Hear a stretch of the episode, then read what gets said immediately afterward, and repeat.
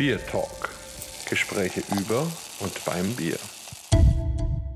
Herzlich willkommen zur 79. Folge. Und wir haben natürlich wieder ganz besondere Gäste und zwar Treber und Trester aus Feuerbach. Ja?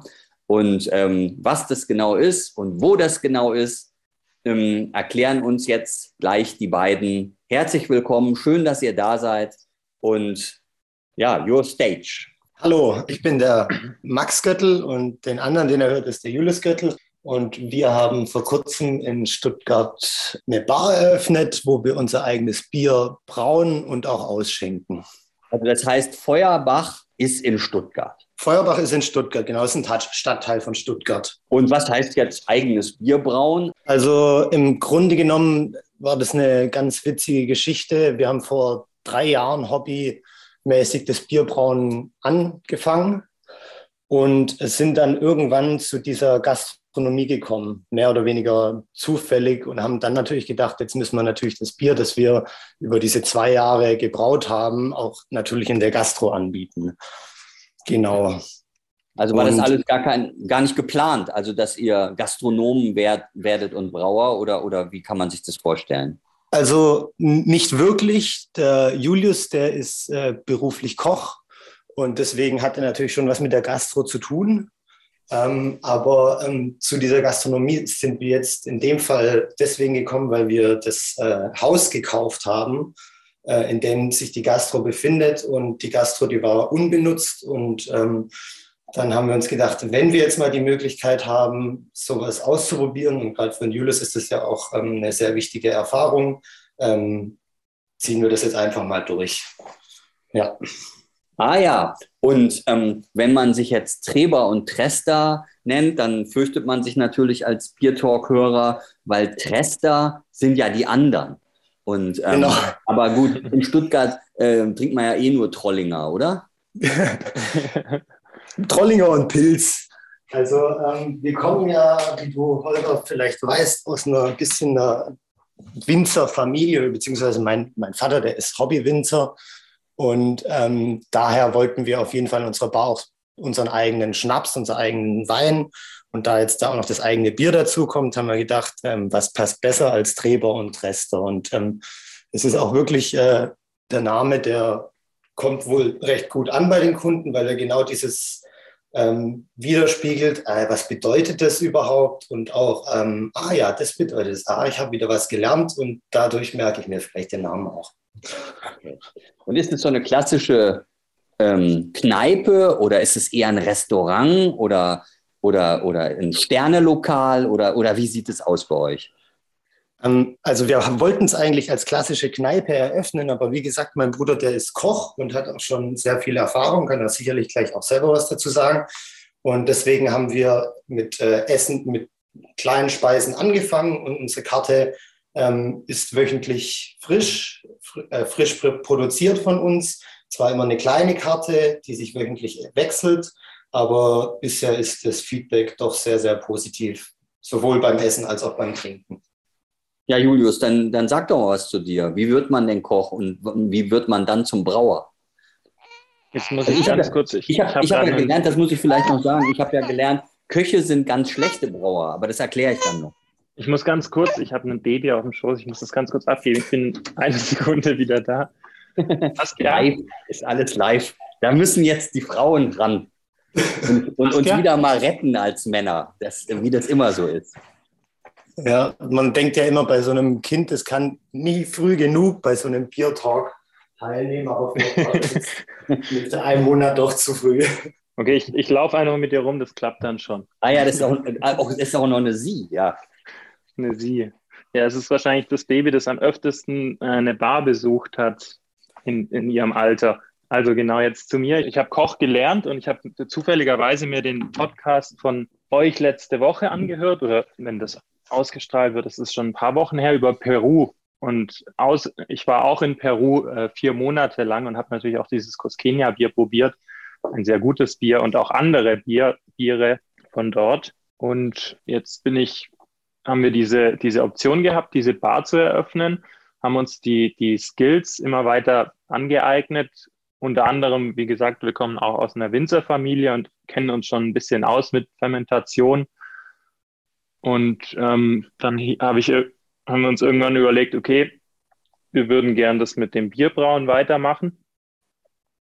Und dann hat uns unser Vater ein Braumeister 50, nee, ein Braumeister 20 gesponsert und hat gesagt, okay, dafür will er aber immer selbst gebrautes Bier. Und ähm, mit, diesem, mit diesem Gerät brauen wir jetzt nach wie vor unsere jedes Mal 30, 30 Liter Bier pro, pro Brauung, zwei bis dreimal die Woche. Ja, und welche Stile macht er dann da? Also wir haben am Anfang, ähm, das haben wir, glaube ich, das ist wahrscheinlich auch ganz gut, wenn man mit diesem Brauen das erste Mal anfängt, haben wir eben diesen äh, Speidel Braumeister gehabt und äh, von Speidel gab es dann immer so diese Pakete, da ist dann Hopfen, Malz und Hefe alles schon abgewogen und da gibt es wie so einen, das kann man sich vorstellen, wie bei so einem Thermomixer, dann ein Rezept, wie man das genau machen muss. Und da haben wir dann alle möglichen Stile von Speidel, also ein Weißbier, ein Pilz, ein helles, ein Kellerbier mal durchprobiert, ein IPA. Und ähm, als nächsten Schritt haben wir uns dann halt gesagt, jetzt versuchen wir das mal mit unseren eigenen Zutaten, um, weil diese, diese ähm, Pakete, die sind natürlich etwas teurer, wie wenn man auf größere Mengen Malz und äh, Hopfen bestellt. Und dann haben wir das immer versucht nachzubrauen ähm, mit unserem eigenen Malz und Hopfen und ähm, haben echt alle Stile mal durchprobiert. Und irgendwann haben wir gesagt, okay, diese Bareröffnung kommt immer näher. Wir brauchen jetzt ein Standardbier, dass nicht jedes Bier anders schmeckt.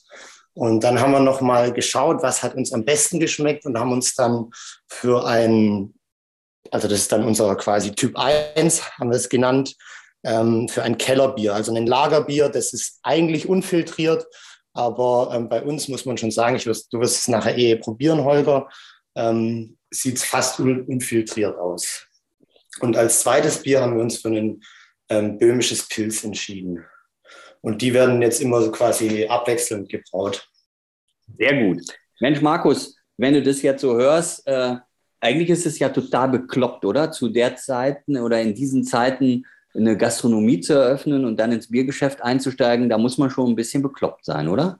Ja, da muss man ein bisschen bekloppt sein, aber ich glaube, das hat auch was damit zu tun, wenn man einfach für Treber und Trester beidermaßen brennt, dann hat man das vielleicht so ein bisschen in sich und ich glaube auch, wenn man dann anfängt eben mit Brauen, wenn man seine Versuche macht, wenn die Leute das toll finden und wenn sich dann so eine Gelegenheit ergibt mit so einer Gastro, ähm, dann muss es vielleicht irgendwie auch einfach raus. Also in, insofern kann ich das schon nachvollziehen und finde es spannend und ich habe auch das Gefühl, dass ihr ja als Familie so ein bisschen dahinter steckt. Das hilft ja dann doch auch über solche Zeiten hindurch ganz gut äh, voranzukommen und vielleicht das auch zu überstehen ähm, und dann vielleicht erst recht gestärkt aus der Sache rauszukommen. Und ich muss ja sagen, ich habe bei dem Trester eigentlich zuallererst an Grappa gedacht. Also jetzt weniger an, an Wein, sondern tatsächlich eher an Brände. Und ihr habt ja auch schon gesagt ähm, oder, oder angesprochen, dass es da durchaus auch Brände gibt. Also das wäre doch auch mal eine Idee, oder? Dass man aus Treber und Trester einen Krapper zusammenbrennt oder so. Habt ihr eine Brennerei in der Familie?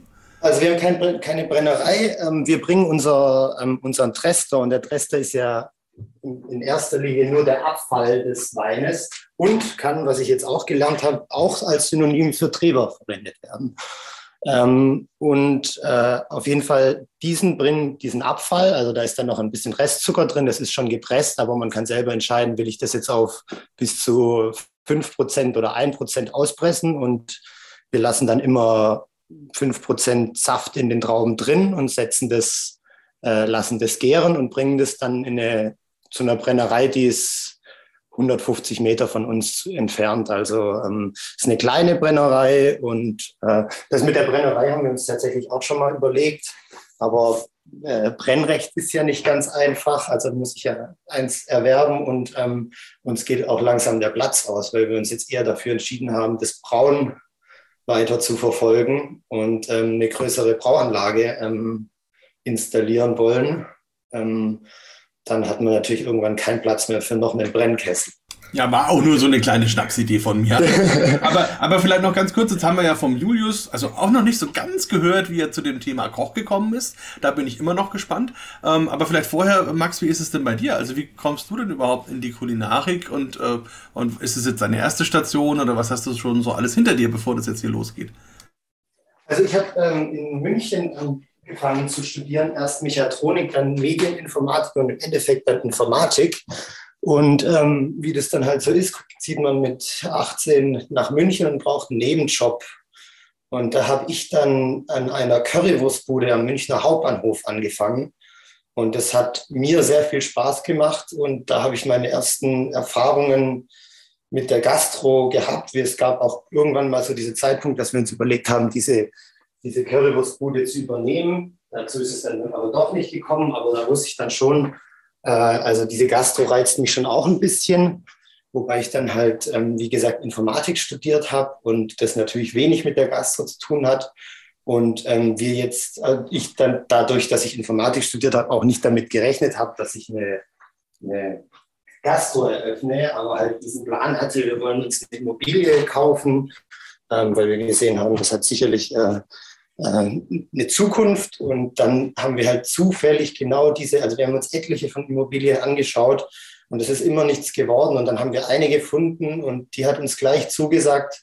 Und dann war da unten auch die Gastro drin und dann haben wir gedacht, okay, das können wir jetzt nicht einfach vermieten, sondern das müssen wir jetzt einfach selber mal ausprobieren. Und bisher hatten wir natürlich, es ist äh, am Anfang sehr viel Aufwand und Stress. Aber es ist auch sehr viel Spaß. Und ähm, wenn man sieht, was Freunde und Familie, die da mithelfen und auch Spaß daran haben, dann ähm, hat sich bisher auf jeden Fall sehr gelohnt. Genau. Ja, Julius, jetzt musst du noch weiter erzählen, wie das mit dem Koch genau war. Also ich hab, äh, bin auch tatsächlich meinem Bruder hinterher nach, nach München gezogen und dachte, okay, jetzt habe ich Abitur, jetzt muss ich ja eigentlich auch studieren. Das, das gehört sich ja so.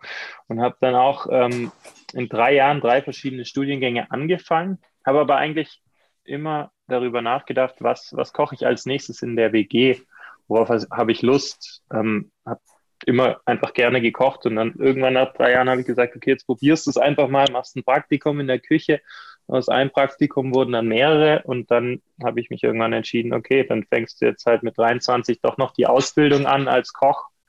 Und das hat mir sehr zugesagt. Dann habe ich die in der Schlosswirtschaft Schweige in München damals gemacht, wo wir auch schon Biermenüs hatten. Das, das war, die haben immer ganz eng mit, mit Jochen Schweizer zusammengearbeitet. Das hat mich damals auch schon fasziniert. Ja, genau. Meine ja. letzte Station war tatsächlich in einer, in einer äh, Küchenchef in einer Schulküche, bevor wir dann unsere eigene Gastronomie eröffnet haben. Hört sich wirklich spannend an. Aber jetzt so langsam müssen wir ja zum Bier übergehen. ich habe auch schon ähm, Durst. Ja, ja, un unbedingt. Also, ähm, aber das ist jetzt wirklich so. Ähm, ähm, ihr habt ähm, uns ja das Bier zur Verfügung gestellt und beim Markus ist jetzt leider nichts angekommen. Ähm, aber bei mir auf jeden Fall.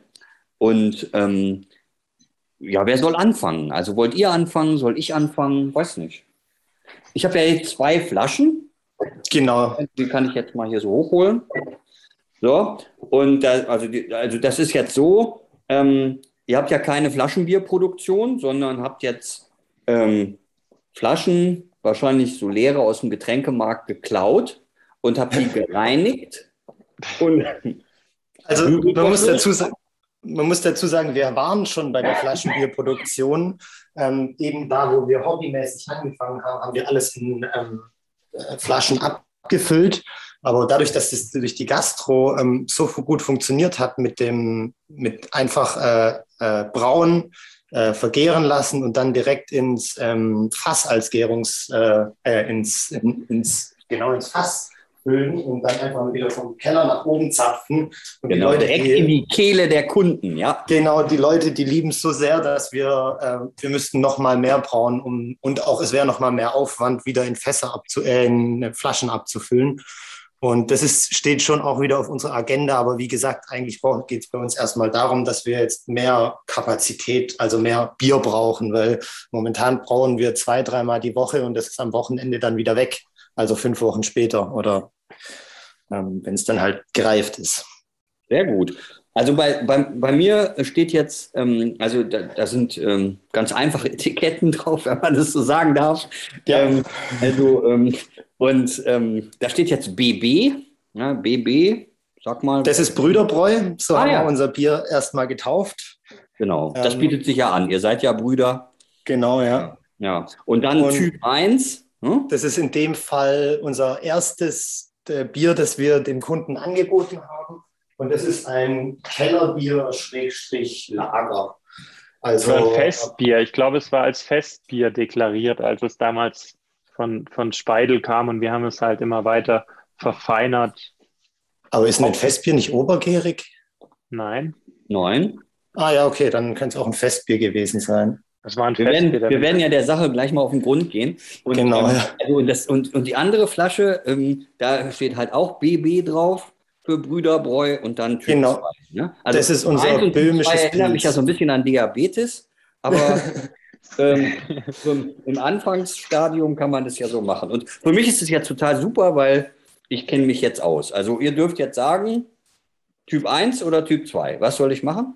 Also ich würde sagen, du fängst mit dem Typ 1 an, dann kriegst du es genau in der Reihenfolge, wie es auch unsere äh, Kunden gekauft bekommen haben. Ja, sehr Also gut. Dementsprechend. Also dann, dann mache ich es mal auf. Wie gesagt, das ist jetzt halt vom Zapf gefüllt, das heißt Kohlensäure, ähm, Karbonisierung wird da nicht mehr arg viel drin sein. Das ist natürlich ein bisschen schade, aber hoffentlich funktioniert Also der das- Geschmack. Das stimmt genau. Also Kohlensäure, also, also der Sommelier würde ja jetzt sagen, ähm, mit sehr geringer Ressenz, ja, Genau, ja. das würde man sagen. Also insofern, ähm, ja, Schaum ist keiner da, aber es ist Flüssigkeit im Glas, es duftet schön, ja, und man hat eine deutliche Hopfennote direkt im, in der Nase. Mhm. Ähm, das Bier hat so eine etwas dunklere Farbe, also man könnte schon sagen, ja eher Festbier als jetzt Lagerbier. Und das, was ihr schon angekündigt habt, trifft auch zu. Also ähm, es ist so leicht opak, ja, aber man sieht, es ist wirklich sehr gut abgelagert und wirkt fast wie filtriert, ja. Ich ähm, genehmige mir jetzt mal ein Schlückchen. Die Ja, Spannung genau, also steigt. Im, ähm, die Spannung steigt, ja. Ich da ein bisschen drüber nachdenken. Also, wie gesagt, die Kohlensäure ist wirklich komplett draußen. Und ähm, was ich jetzt habe, ist ähm, ganz am Anfang im Antrunk habe ich so brotige Noten, sehr malzig. Und ähm, jetzt aber im frühen Nachtrunk gibt es hinten raus schon eine schöne bittere, die eben auch animiert, nochmal noch mal einen Schluck zu trinken. Und ähm, ich würde schon, also die Vollmundigkeit, die spricht schon eher für ein Festbier als Okay, für ein Lagerbier. Das, das muss ich schon sagen. dann hat der Julius wahrscheinlich recht. Dann haben wir das von dem Festbier abgeleitet und ich habe mich da getäuscht. Was wir, was wir anders machen, ich glaube, wir haben ein bisschen ein anderes Malzschema wie das Originalrezept.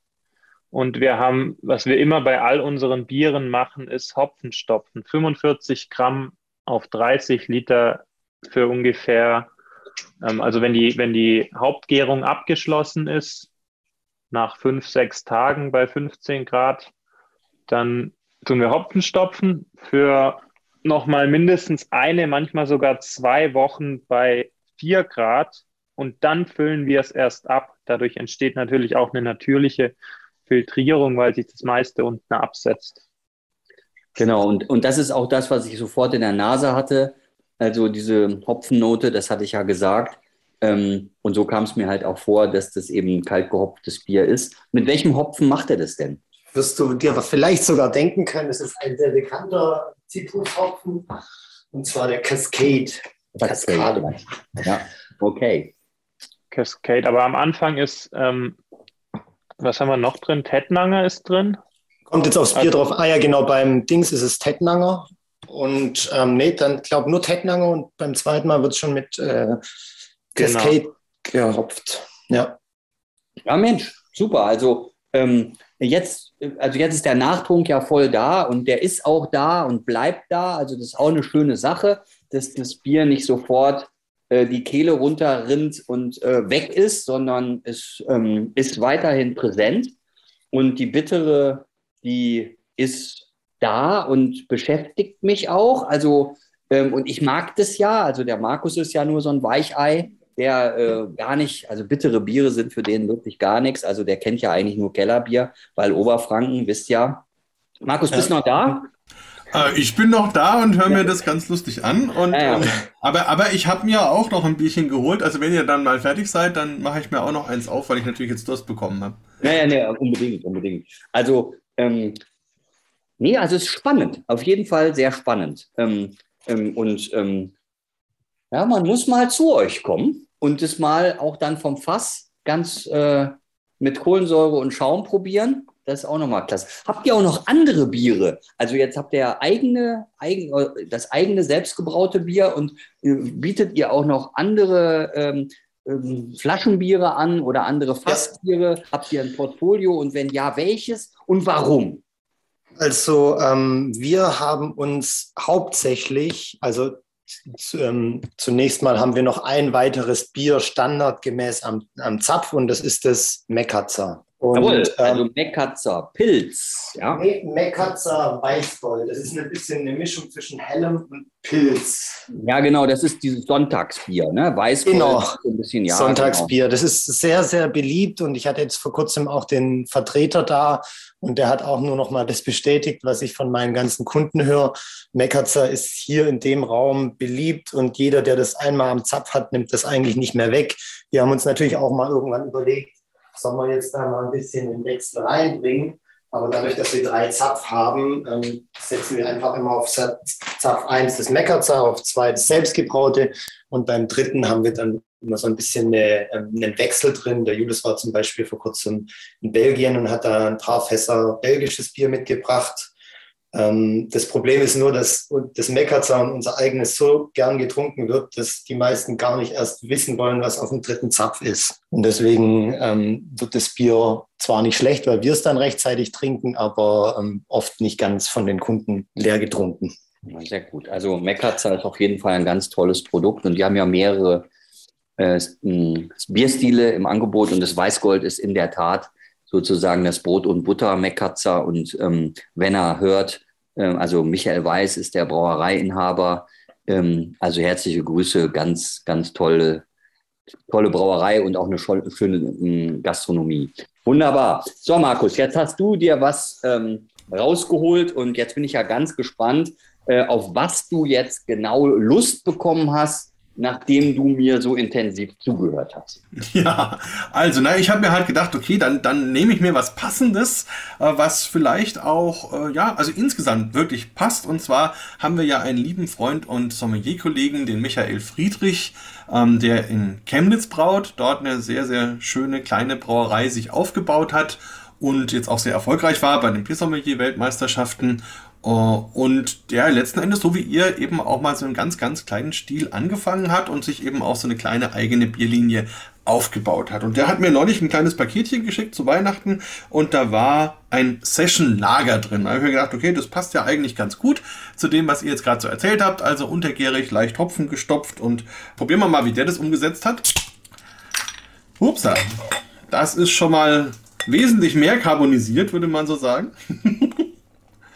kommt mit einem ordentlichen Druck aus der Flasche und ist auch opak, also da kann man auch nicht durchgucken, also auch unfiltriert. Obendrauf ein schöner fester Schaum. Und vom Geruch her sind wir hier eher so in der getreidigen Ecke zu Hause. Also, ja, so wirklich wie, wie wenn man so nach einem frisch gedroschenen Getreide da so hinriecht, so, so riecht die Nase komplett. Probieren wir mal. Ja, also sehr viel Kohlensäure. Man müsste am besten die beiden Biere mischen, also eures und seins. Dann wären wir, glaube ich, an der Ideal-Variante. Ähm, aber das ist jetzt auch schon so ein bisschen am Ende seiner Zeit angelangt, das merkt man natürlich. Aber es hat auf jeden Fall auch eine schöne malzige Note und dafür, dass es verhältnismäßig leicht ist, also das heißt ja, Session Lager heißt ja nicht so stark, wobei mit 4,2% ist es schon fast auf Normalstärke, aber es ist ein bisschen weniger intensiv vom Körper. Und hinten raus tatsächlich merkt man auch hier eine gewisse bittere. Und der Holger hat zwar recht, also ich bin jetzt nicht so der super Fan von super bitteren Bieren, aber so ein bisschen gehört es mittlerweile für mich schon auch dazu und hat er sicher auch gut umgesetzt. Und also den habe ich auch schon besucht, ähm, öfters. Und das ist ganz spannend, weil seine Brauerei auch so wirklich so ein bisschen so ein, so ein Sammelsurium ist, äh, mit, mit alten und neuen Sachen. Und er hat auch so ein Mini-Museum dabei. Und ähm, ja, und er hat auch eine spannende Geschichte, wie er selber zum Brauen kommt. Den werden wir vielleicht auch mal zum Biertalk einladen. Aber das fände ich bei euch noch interessant. Also wie habt ihr euch dieses, dieses Thema Bierbrauen denn überhaupt beigebracht? Also habt ihr da einfach ein Buch gelesen oder seid ihr zu einer Brauerei gegangen? Oder wie, wie kamt ihr überhaupt dazu zu sagen, wir machen da jetzt selber ein Bier und bringen das bis, zum, bis zur Verkaufsreife sozusagen? Ähm, also das war hauptsächlich Julius seine Idee. Wie gesagt, wir kommen aus einer Winzerfamilie und dann kam der Julius und her, komm Max, wir brauchen jetzt Bier. Ich war erstmal sehr dagegen, weil ich ganz genau wusste, dass es eigentlich hauptsächlich äh, abspülen und habe mich dann aber trotzdem reinziehen lassen. Und das meiste haben wir, wie gesagt, also erstmal mit Rezepten von Speidel direkt, äh, viel übers Internet und dann kommen halt diese ganzen Fehler. Weil am Anfang macht man natürlich alles perfekt, aber dann wird man nachlässig, dann wird, arbeitet man nicht mehr sauber, dann denkt man, man kann einfach irgendwie einen Freestyle-Bier machen wo, und macht sein eigenes äh, Maischema und ähm, dann kippt das Bier oder sonst irgendwas und dann muss man sich halt nach und nach immer mehr ähm, den Problemen widmen und lernt darüber, gerade über also das Internet ist ja da ähm, grenzenlos, ähm, kann man sich eigentlich alles ähm, aneignen oder die, die, die wichtigen Sachen aneignen zum Bierbrauen. Und ähm, dann haben wir, dadurch, dass wir die Gastro eröffnet haben, kommen und dieses eigene Bier anbieten, sind auch ein paar Biersommeliers, Bierbrauer etc. auf uns zugekommen und wollten auch mal mit uns brauen und haben dann ihre, ähm, also einmal haben wir einen Mikrobiologen, der uns die mikrobiologische Seite erklärt haben und dann hatten wir einen, ähm, wirklich einen, der Bierbrauer studiert hat, der dann mit diesem, ich weiß gerade nicht mehr den Titel des Buches, aber wo im Grunde genommen, das, er sagt, das ist die Bibel der Bierbrauer. Ähm, und das hat er uns gebracht und da konnten wir jetzt auch noch mal reinlesen. Und es war immer so ein Stück für Stück. Du hast ein kleines Problem, weißt nicht weiter, dann googelst du erstmal oder schaust, ähm, wie haben die anderen das gelöst und dann denkst du dir, okay, daran wird es wahrscheinlich liegen, also muss ich irgendwas anpassen. Und dann hat man immer natürlich die, ähm, die, die gute Literatur, um das alles noch genauer herauszufinden.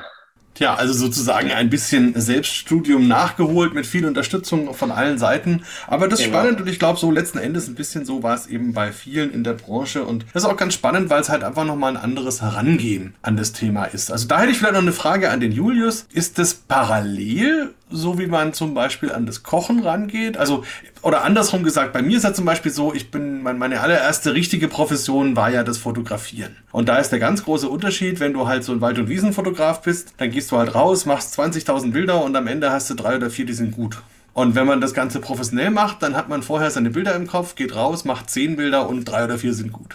also ein ganz anderes Herangehen. Und ist das, ist das beim Kochen genauso und kann man das dann auch mit dem Thema Bier so ein bisschen vergleichen oder wie würdest du das sagen? Also beim Kochen ist es tatsächlich einfach die Erfahrung, die man hat. Je öfters man was kocht, je öfters man was, was macht, desto, desto besser wird es.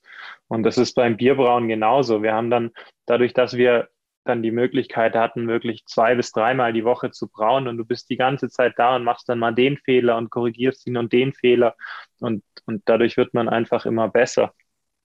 Also es hat schon, es ist, und außerdem lernst du im, beim, in der Küche als Koch lernst du unglaublich effizient zu arbeiten.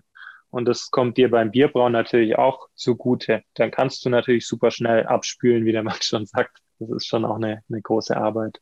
Ähm, ich, muss ja noch, ich muss ja noch nachliefern, warum jetzt Köche schlechte Brauer sind, oder? Ja, ja, genau. Ach ja? Na, naja, mhm. also, also äh, einmal, also auf jeden Fall, ähm, ich glaube, da habt ihr vollkommen recht. Ähm, Learning by Doing ist, glaube ich, beim Brauen ganz wichtig.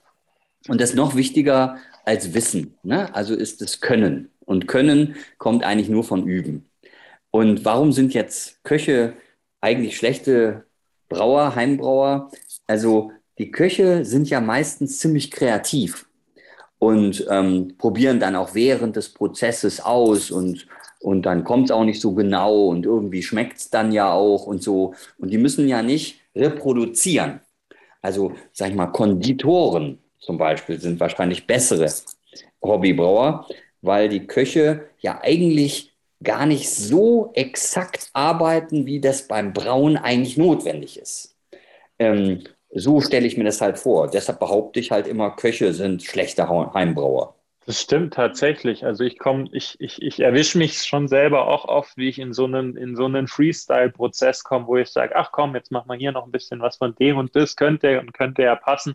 Aber dadurch, dadurch passt sich das Bier auch immer, immer weiter an und wird, wird so, es, es stagniert nie.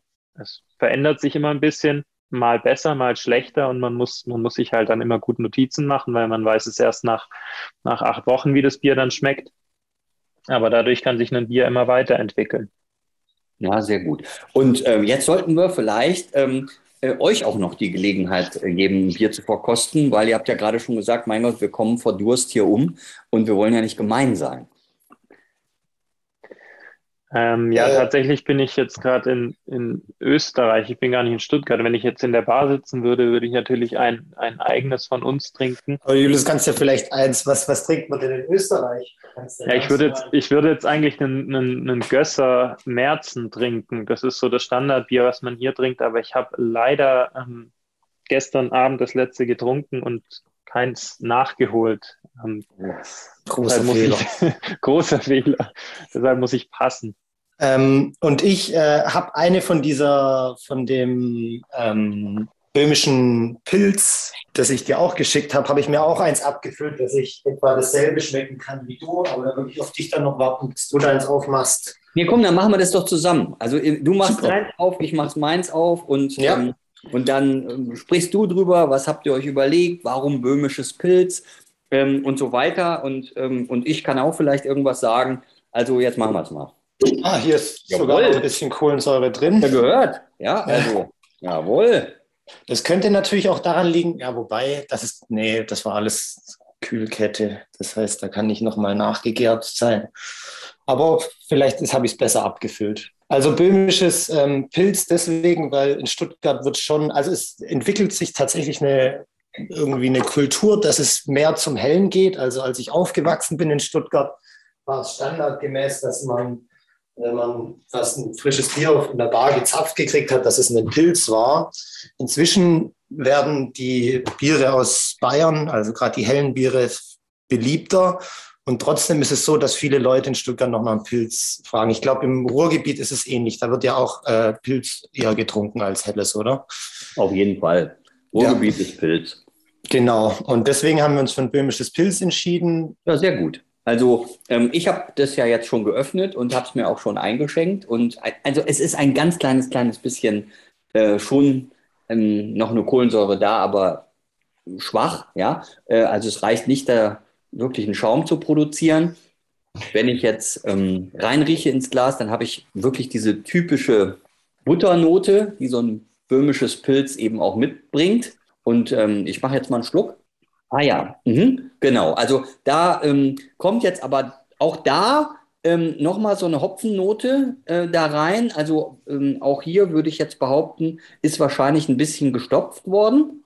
Genau, das Stopfthema haben wir beibehalten, weil das einfach, die Leute sind zu uns gekommen und haben gesagt, boah, krass, das, man schmeckt richtig das, das Fruchtige, den, das, den Zitrusgeschmack raus. Und da haben wir gedacht, das wollen wir, da wir jetzt nicht beide Bier gleichzeitig anbieten, sondern immer einen Wechsel, wollen wir jetzt auch nicht, dass die Leute dann enttäuscht sind beim Pilzbier.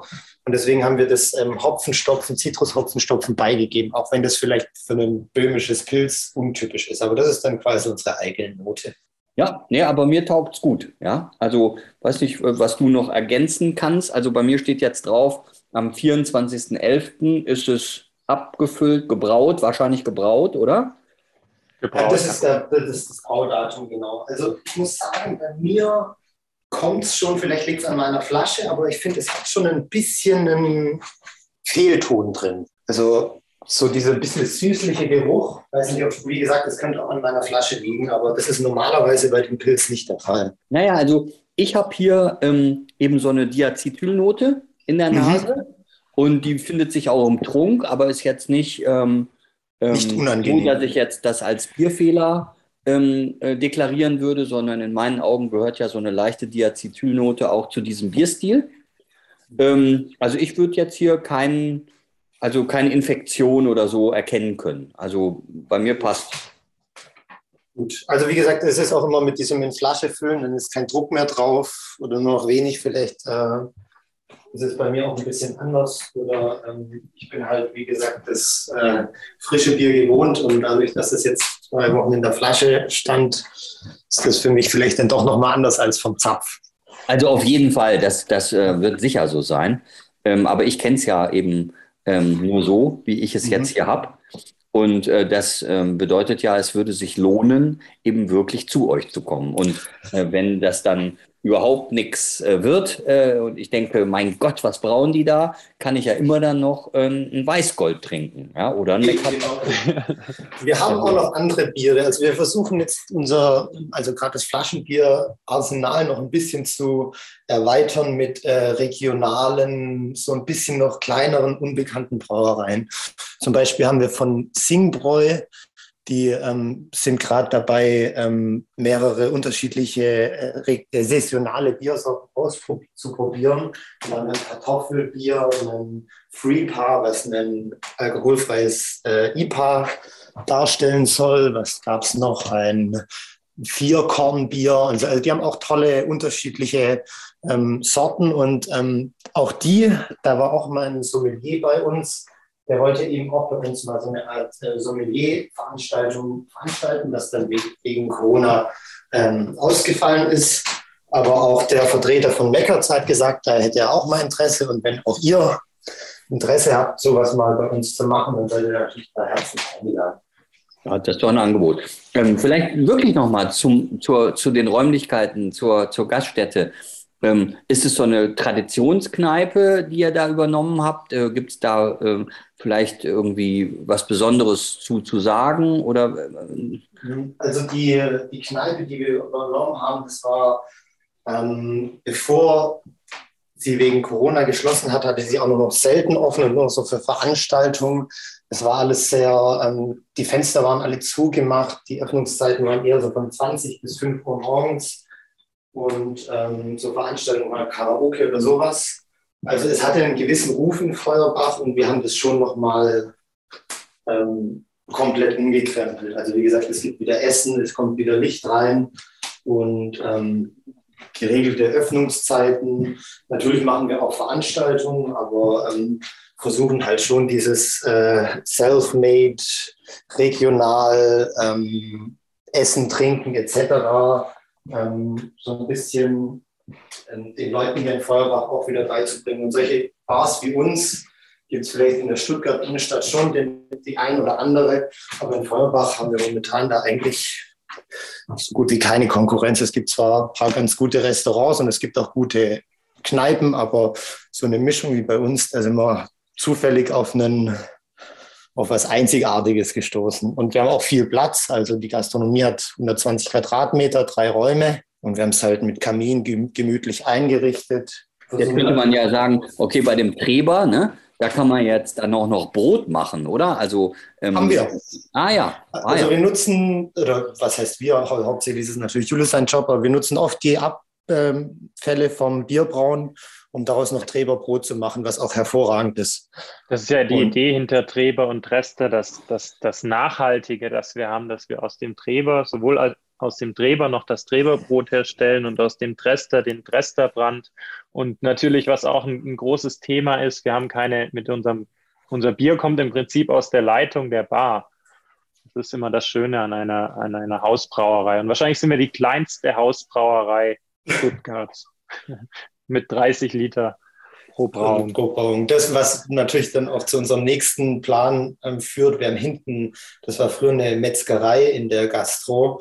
Und da haben wir, das ist der Raum, der sieht noch furchtbar aus, den müssen wir renovieren. Aber unser Plan war es so, dass wir vielleicht auf einen 150 oder 200 Liter Braukessel umsteigen und das da hinten in diese Metzgerei einbauen und im Idealfall dann im Keller gekühlte Gärtanks haben und das nur noch von der Metzgerei runterschlauchen müssten und dann vom, um dann vom Keller wieder nach, der, nach dem Abfüllprozess direkt vom Keller wieder hoch in den Zapf zu bekommen. Dann wäre der Kreislauf quasi geschlossen.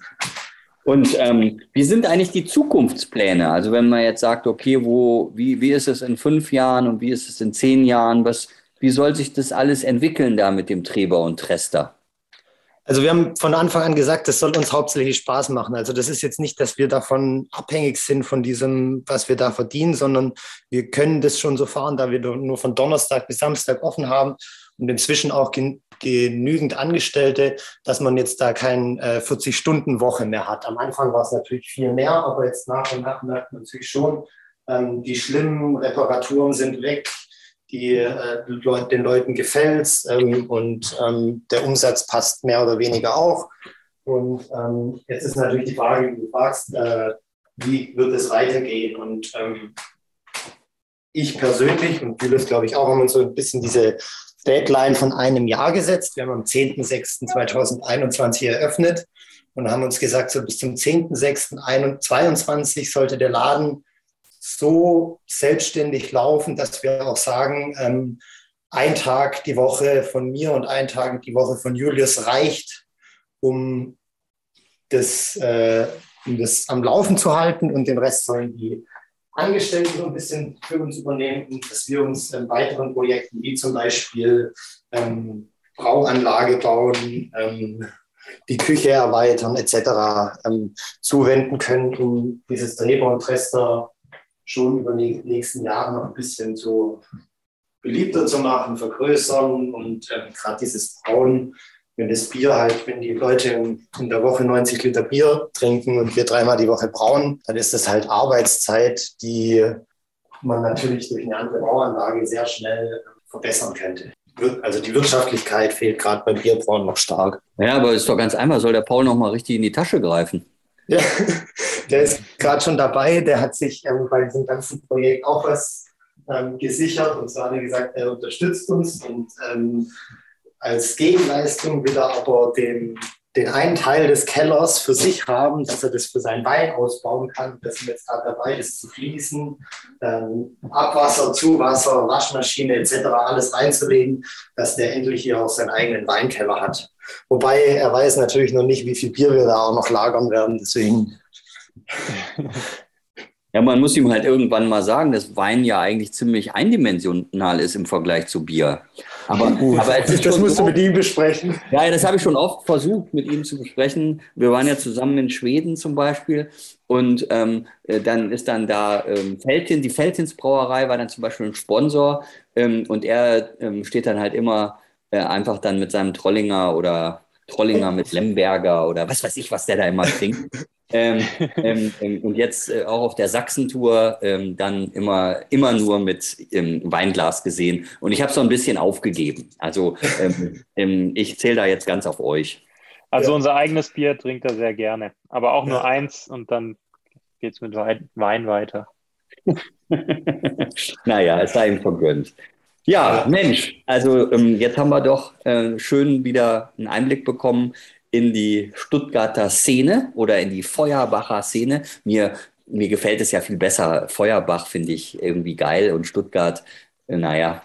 Ähm, äh, ich habe ja mal in Esslingen gewohnt, ja, und da gibt es ja so eine Rivalität ähm, äh, zwischen den Stuttgartern und den Esslingern. Und ähm, also Feuerbach, äh, ich, ich, der Begriff Feuerbach, der gefällt mir einfach besser. Ähm, und ähm, ja, das war schön, dass ihr mit uns die Zeit verbracht habt. Und die Kleine war ja jetzt doch ganz ruhig. Ähm, ja, ich hab, also, ja. Ich habe sie ähm, tatsächlich weitergegeben, aber sie ist immer noch im gleichen Raum, also sie war ruhig, ja. Naja, ah sehr schön, sehr schön. Also, also aus der kann nur was werden. Also das, das geht gar nicht anders. Oder was meinst du, Markus? Auf jeden Fall, Nachwuchs können wir gebrauchen und ähm, wer weiß, in was der Schnuller getunkt worden ist. Aber das wollen wir jetzt vielleicht gar nicht größer diskutieren. ja, sehr gut. Also dann hoffe ich, dass es euch auch Spaß gemacht hat. Also mir hat es auf jeden Fall unglaublich Spaß gemacht. Ich habe zwei äh, spannende Biere kennengelernt, die ich natürlich noch nie vorher getrunken hatte. Und das ist immer gut, was ganz Neues zu entdecken. Ähm, und vielen Dank dafür. Und ähm, ich wünsche euch noch einen schönen Tag und vor allen Dingen, dass das alles so wird, wie ihr euch das selber wünscht. Wir hoffen natürlich sehr, dass ihr vielleicht mal in Stuttgart Egon Tester vorbeikommt. Genau, Sagt rechtzeitig Bescheid, dass wir auch richtig äh, große Auswahl an unterschiedlichen besonderen Tieren haben. Mich hat es auch sehr gefreut, euch so in einer lockeren Gesprächsrunde kennenzulernen. Und sehr gut. Ich, äh, ich folge eurem Podcast. Sehr gut, das ist immer gut. Wie viel machen das mittlerweile, Markus? Ich weiß es gar nicht genau. Also ganz genau weiß ich es auch nicht, aber wir haben so eine stabile Hörerschaft von um die 20.000. Also ist schon, sind schon ein paar Leute dabei. Oh, wunderbar. Also, und die sollen jetzt alle nach Feuerbach gehen und Treber und Schwester ähm, erkunden und natürlich die Brüderbräu-Biere probieren. Macht's gut, Freunde. Bis zum nächsten Mal. Tschüss. Tschüss. Tschüss. Bier Talk, der Podcast rund ums Bier. Alle Folgen unter www.biertalk.de. D E.